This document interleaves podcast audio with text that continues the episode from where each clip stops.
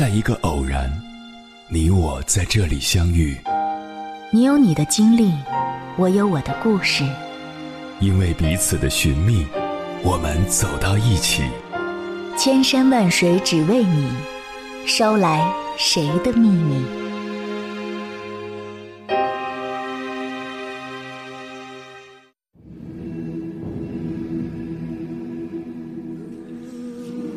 欢迎回来，各位夜行者，这里是正在直播的中国交通广播，千山万水只为你，深夜不孤单。我是迎波，绰号鸭先生。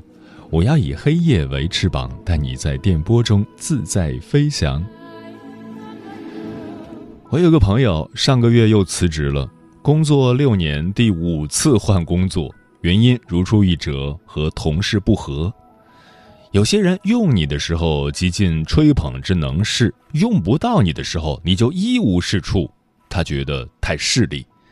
有些人性格耿直，脾气暴躁，遇到看不惯的事情就直接指责，毫不委婉，他觉得难相处。还有些人咋咋呼呼，办事毛毛躁躁，他觉得不靠谱。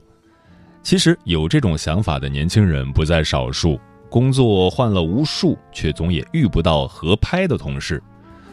我也经常听很多朋友抱怨起各种讨厌的同事。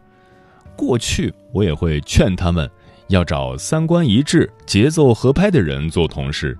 可渐渐发现，人在职场，且不说合拍的人有多难找，即使百里挑一，也未必真的有帮助。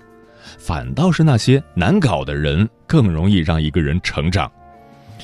改善职场关系从来都不是合拍能解决的，更重要的是你要重新理解定义不合拍的价值。在这里分享四点建议：一、转换思维，合拍的人未必能成事。我以前有个同事对工作氛围极其挑剔，从上家公司离职以后，找了很久，找到了一个工作氛围很好、同事也很 nice 的地方。本以为可以踏踏实实工作，做出一番成绩出来，可没想到很快又一筹莫展。同事们都很谦和、客客气气的，可工作却推不动。一方面大家走得近，工作上难免互相推诿；就算是谁没做好，大家也是睁一只眼闭一只眼。另一方面，整个团队都没有不同的声音，开会讨论总是一片和谐。客户一旦把策划推翻，再也想不出新的主意。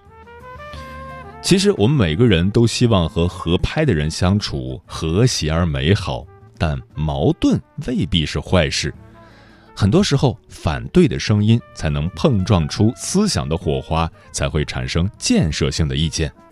也只有当你发现别人和你不一样的时候，人才会开始不得不走出人际交往的舒适区。斯坦福大学管理科学教授罗伯特·萨顿说：“从绩效角度来看，对你管理的人过于喜欢，要比不喜欢糟糕得多。职场中，一个人的能力固然重要，但如果不懂得和意见不合的人相处，往往会错失很多机会和发展。”二、拒绝标签化社交，放下偏见。不喜欢一个人的时候，总是看他各种不顺眼儿。可如果能放下偏见，你常常会发现，其实每个人都有优点和缺点。在职场最忌讳的就是给人贴标签，而一旦贴上标签，撕掉就很难。从心理学上来说，人有一种偏见叫证实偏差，说的是当一个人确立某种信念。就会在收集信息的过程中寻找支持性证据。最典型的一个例子就是，当你怀疑别人是小偷，怎么看都觉得他可疑。人际交往也是一样，很多时候讨厌一个人很难逆转，所以聪明人不会轻易对一个人下判断，更不会片面的把他们划分为讨厌的人。他们知道偏见没有任何益处。有个老司机跟我说，这么多年，无论面对什么样的新同事，他首先就是要进行心理建设，打破自己的观念，从讨厌的人身上找优点。比如，有的人滑头其实是挺聪明的；有的人工作虽然慢，但人品好又实诚。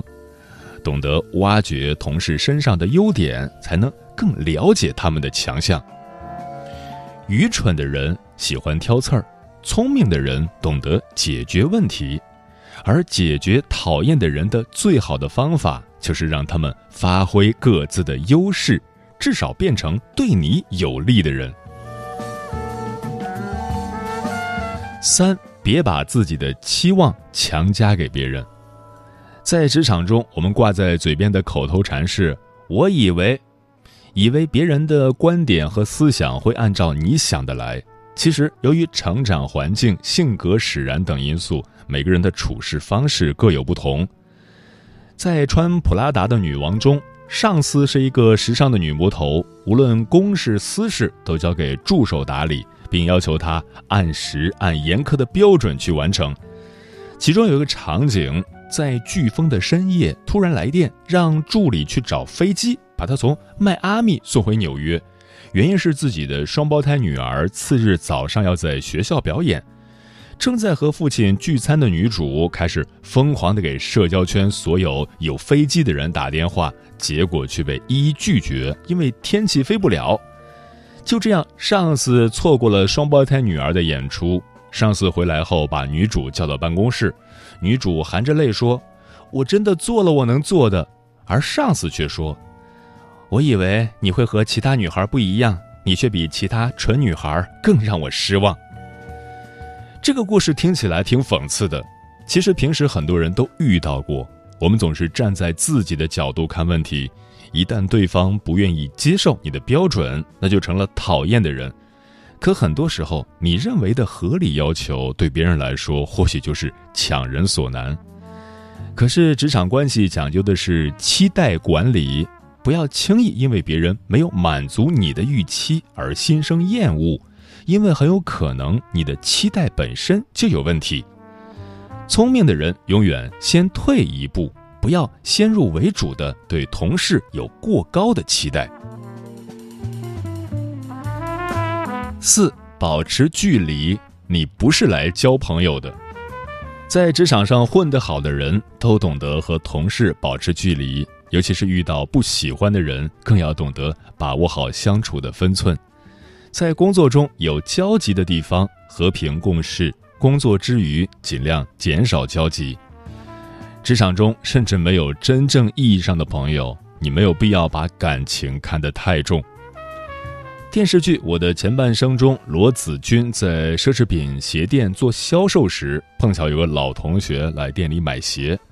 那个同学含沙射影地讽刺罗子君之前的阔太太的生活与现在上班打工的反差。罗子君去仓库找鞋，听到同事在背地里嚼舌根儿，恨不得冲出去和他们大声理论，但他还是忍住了。他想起了贺涵嘱咐他的话。你是来工作的，是来赚钱的，不是来交朋友的。如果能交到朋友，那是惊喜；交不到朋友，那才是正常的。所以现在做到韬光养晦很重要。你自己的业绩做好了，自然会有人来成为你的合作伙伴。其实这就是职场，只有永远的利益，没有永远的朋友。鬼谷子曾说：“流言而无忌，自私而不顾。”非事而强行者不可深交，对于不合拍的人，保持一定的距离，不要深交，恭敬礼貌的和他们相处即可。职场中不可能所有的事都随你的心愿，成年人在职场中总有很多不如意，逃避解决不了问题，毕竟走到哪儿都有让你头疼的人，所以能和你讨厌的人打好交道才是真本事。接下来，千山万水只为你，跟朋友们分享的文章名字叫《想和同事成为朋友，百分之九十九不合适》，作者陈明贤。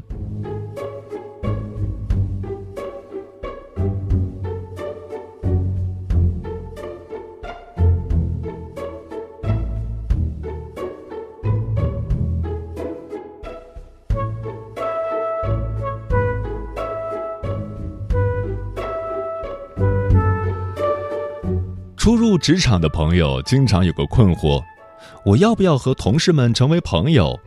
其实转换一下场景，你也能得到答案。你和班级上的同学都是朋友吗？显然不是。而且，职场和校园相比更功利，大部分人上班是为了挣钱而来，大家之间更多的是利益关系，考虑的因素要比学校复杂的多。为了更好的理解这个问题，我们深挖一下职场的关系。做朋友前，搞清楚职场上有哪些人。职场上主要有四种角色：一、领导；二、盟友；三、对手。四中立同事，领导是对你发展最重要的人，可以说是职场上的爸爸，决定你的生死，影响你的行为，掌控你升职加薪的权利。同时，他也是你的城市的资源和权力的第一来源，是你的导师，会指导你怎么干活。你们之间是上下级的地位，是指挥和服从的关系，各方面不对等，不太可能成为朋友。第二类人是盟友，这类人近似朋友，但是建立在目标一致、地位接近、互相有帮助的同事，往往是上下游的平行组织关系，相互间有共同目的，可以共享资源。你们之间看似走得很近，但大多谈的是工作方面的问题，一起解决某个问题，也会彼此互相站台。会为对方的工作喝彩捧场。第三种是对手，这些人容易产生在部门内部或者同一岗位，他的情况和你类似，实力相近，资历差不多，一样想晋升加薪，但公司的资源和位置有限，你们争夺同一个目标，这是场零和博弈的游戏。如果你得到了晋升加薪，他就错过了这个机会。不要误会。这未必是一场你死我活的敌我关系，而是一起赛跑，看谁先抵达终点。你们间看似有非常多的相同之处，也有共同语言，但利益上的冲突注定不可能成为朋友，甚至是一种对抗关系。就像林丹和李宗伟、费德勒和纳达尔。最后一种人是中立同事，也是职场中基数最多的存在。他们对你来说没有直接影响，都是公事公办，没有多少交集。但需要民主的时候，他们又能发挥作用。在比较透明的职场、注重同事风评的公司，特别是在晋升考核中，中立同事往往会起作用。他们是你影响力的传播者和公证人。所以在日常的相处中，保持着友好热情的人设也是很有必要的。让更多人愿意跟你合作，替你说好话。在公开的场合中，比如分享培训时，要适当展示自己的魅力，收获广泛的粉丝。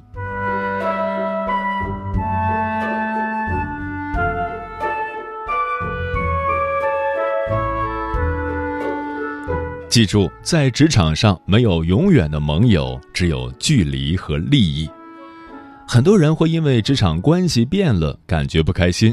比如，原来辅导的新人，现在翅膀硬了，对你不再尊敬；原本很好的同事，他升职了，似乎不爱和你联系了；称兄道弟好多年的哥们儿，因为身为部门领导，跟你说，不能跟以前一样随便，不能没大没小的，要称呼他为经理。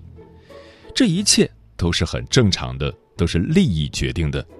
在职场上，大家的时间和精力都是稀缺的，用在了 A 身上就无法用在 B 身上，当然会选择把时间花在对自己有利的人身上。比如你晋升为经理，你本能的想和经理级的人走近一些，聊聊工作上的协同，请教一下管理上的问题，你会花更多的时间向领导寻求资源的倾斜。自然而然就没有什么时间和基层交流了。不要抱怨职场的功利，在生活上也大多如此。比如，你从小一起捕鸟捉鱼的发小，除了春节回家，平时还联系吗？血浓于水的近亲，你长大后除了节假日，你们还来往吗？说句难听的，他们在假日里满足你的情感消费，缓解工作生活的压力，实现对功利的现实的暂时逃避。随着时间年龄会增长，发展阶段会变化，人的需求和任务都会和从前不一样，而关系也会发生变化。你该认清这种变化，重新找到自己的定位。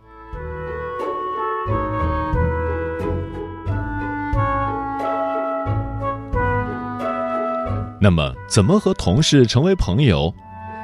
工作了十年，非常幸运，也有一些人莫名其妙成为了朋友，还会断断续续保持联络。我理性分析后，总结了几个原因：一有相同的爱好和价值观。我回想起来，首先是因为有共同的爱好，在忙碌的工作之后还愿意待在一起，通常是共同的爱好。比如运动、打游戏、吃饭、娱乐、旅行等。我第一份工作的朋友是一个同乡，经常一起打魔兽。第二个工作上的朋友是经常一起打羽毛球，周末我常去他家吃饭。后来的一些朋友是偶尔一起吃饭，周末去周边旅游。在私下的活动中，同时间会有更丰富的情绪。在运动和游戏中有对抗、协助、配合等更直指人心的精神体验。在这些活动氛围中，我们能卸下职场上的面具，展露真实的情感，做到知心的交流，从而拉近彼此的距离，也有了更多的话题，建立起更深厚的情感连接。二有资源互补性，又没有竞争关系。除了吃喝玩乐的同事能成为朋友，还有一些注重职业发展的同事也比较可能成为朋友。他们通常是由盟友发展过来的。我是做人力资源培训的，需要和别人开展很多协同，比如人才培养的项目会涉及组织发展部，我提供培训，他们提供培训目标和发展路径，并进行潜力的测评、晋升的考核。还有一些项目会涉及资源整合，比如业务培训的同事需要企业文化管理方面的培训课程，而我的项目需要业务方面的培训资源。在长期的合作中，大家就容易产生朋友的感情，即使在离开公司后，依然是在一个行业里会保持联络。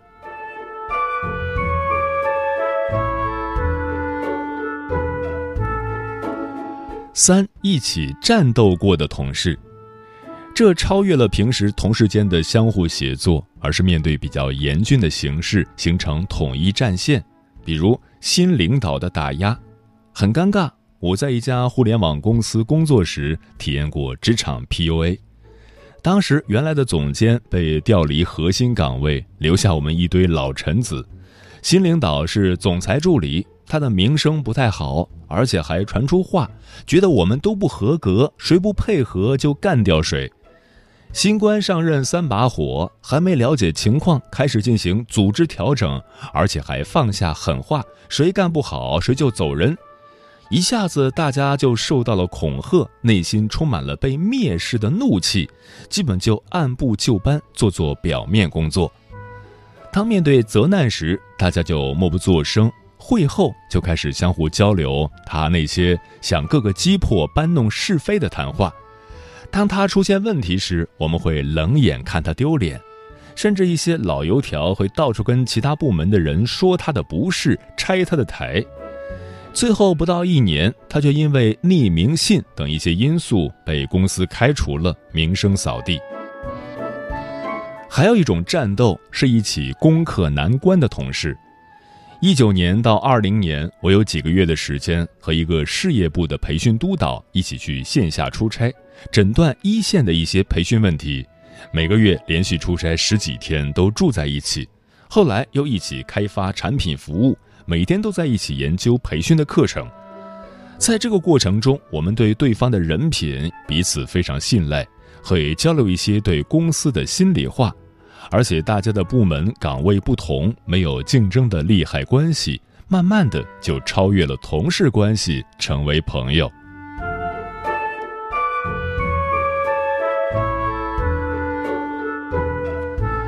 总的来说，公司的同事大多不适合成为朋友，有利益上的冲突，有泄密的风险，有被连累的担忧。